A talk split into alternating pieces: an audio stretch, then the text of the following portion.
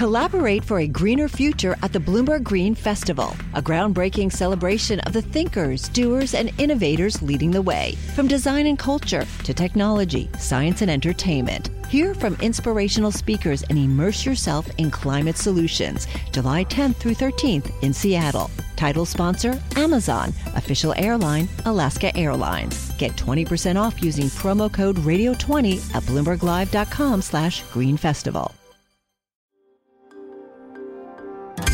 Le entregamos todo lo que necesita saber para comenzar el día. Esto es Bloomberg Daybreak para los que escuchan en América Latina y el resto del mundo.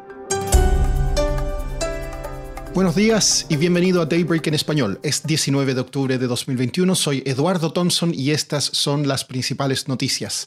Los futuros en Wall Street y las acciones globales suben alentados por perspectivas de sólidas ganancias corporativas. Esto contrarresta las preocupaciones de mayor inflación. La tasa del bono a 10 años de Estados Unidos baja, el crudo sube y el Bitcoin avanza a nuevos máximos históricos.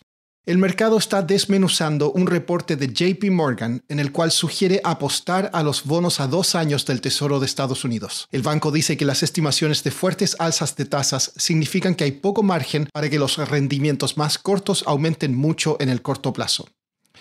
¿Se acuerda del fenómeno GameStop? Bueno, el regulador de valores de Estados Unidos publicó ayer un reporte en el que descartó teorías conspirativas con las llamadas meme stocks, como que miles de inversionistas pequeños se unieron para provocar pérdidas a los fondos que apostaban en contra de estas acciones. La SEC dijo que no hay evidencia de ello, pero sí sugirió estudiar los factores que impulsan a los corredores a restringir operaciones de sus clientes o que ofrecen características similares a los videojuegos para alentar el trading, como la plataforma Robinhood.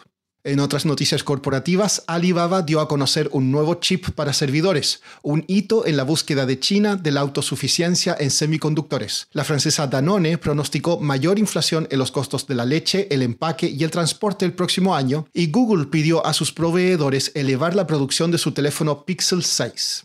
Pasando a América Latina, la brasileña Vale publicará hoy su informe de producción de hierro del tercer trimestre. Analistas prevén un fuerte aumento frente al trimestre anterior. En México, el partido gobernante busca la aprobación en diciembre en la Cámara Baja del proyecto de ley de electricidad del presidente Andrés Manuel López Obrador para evitar retrasos. El empresario colombiano Alex Saab, aliado del presidente de Venezuela Nicolás Maduro, compareció ante un tribunal de Estados Unidos después de perder una batalla para evitar su extradición.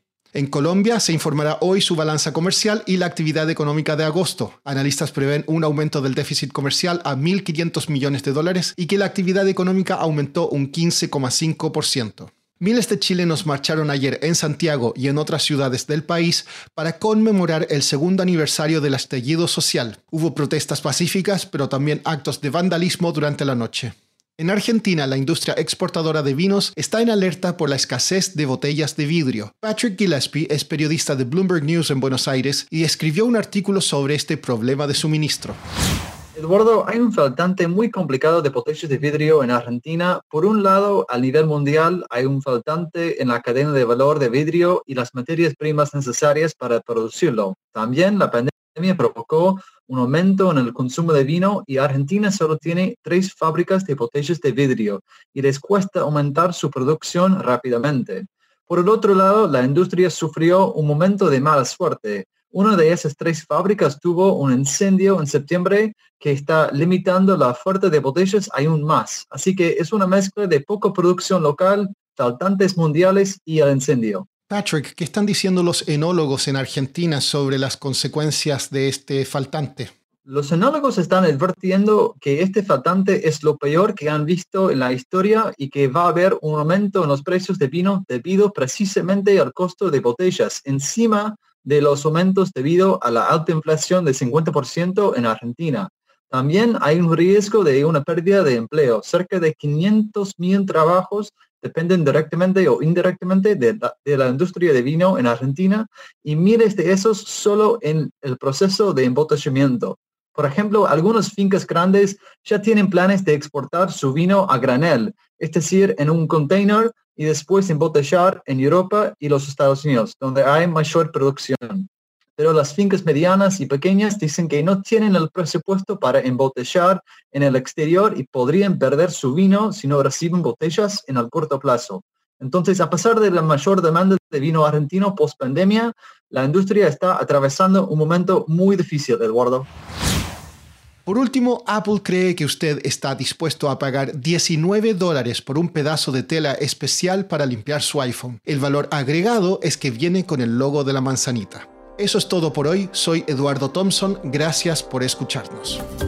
Para conocer todas las noticias que necesita para comenzar el día, revise Daybreak en español en la app Bloomberg Professional. También puede personalizar Daybreak para recibir las noticias que desee. Eso es todo por hoy. Sintonice mañana Bloomberg Daybreak.